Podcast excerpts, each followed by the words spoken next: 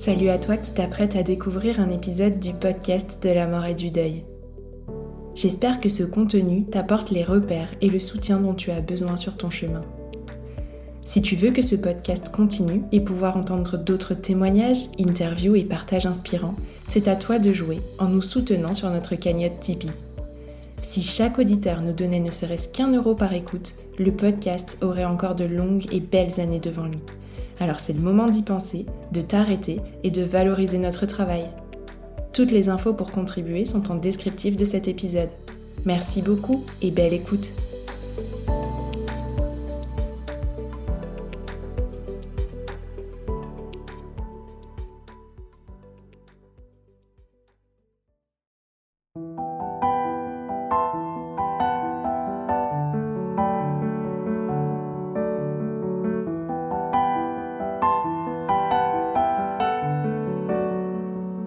Bonjour à toutes et tous et bienvenue sur le podcast de la mort et du deuil, le podcast destiné à tous les endeuillés pour leur offrir une bulle de réconfort dans l'épreuve.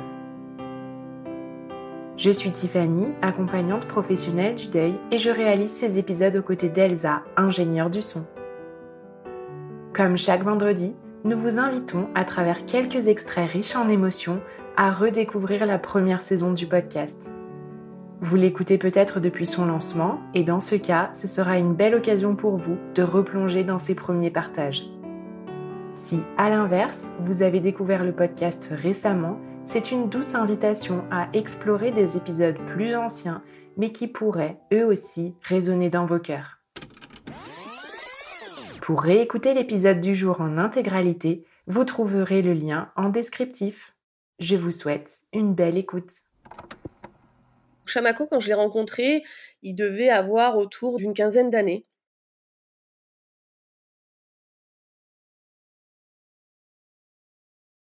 C'est un cheval qui est arrivé dans ma vie sans que je ne le veuille.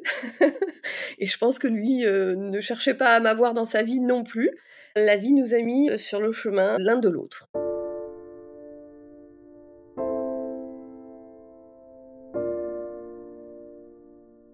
Un moment dans ma vie, j'ai voulu devenir maman. J'ai eu ce bonheur euh, d'être enceinte, de mener ma première grossesse, une petite fille. Euh, le début de grossesse se passait euh, très très bien et je prenais plaisir à continuer à venir m'occuper de mes chevaux jusqu'à ce que malheureusement il m'arrive un événement. J'ai fait ce qu'on appelle une pré-éclampsie.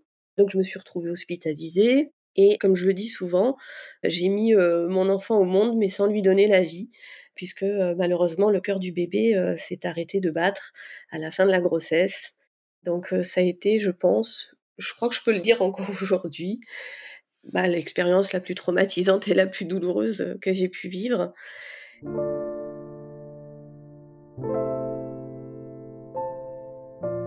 Quand j'avais vraiment trop de chagrin, que le chagrin arrivait par bouffée et que ça me paraissait insurmontable, dans ces cas-là, comme beaucoup, on n'a pas envie de se montrer aux gens, on n'a pas envie d'exposer ses larmes.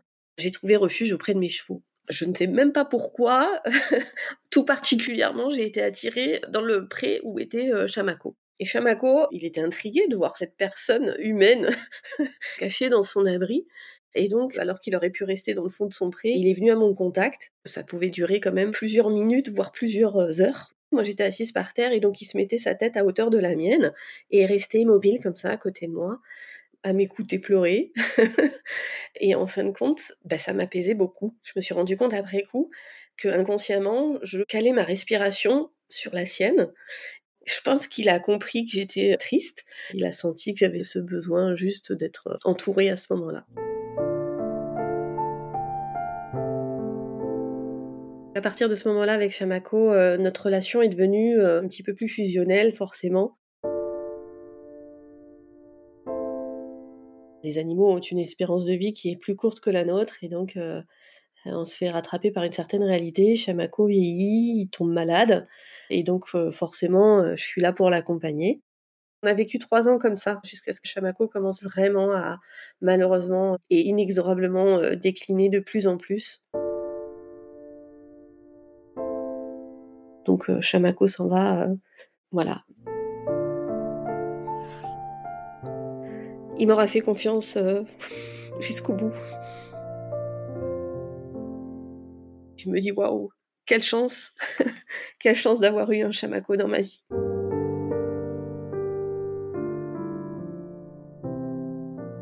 Aujourd'hui, je porte tout ça en moi et ça me rend pas triste, ça me rend, euh, je l'espère, plus humaine.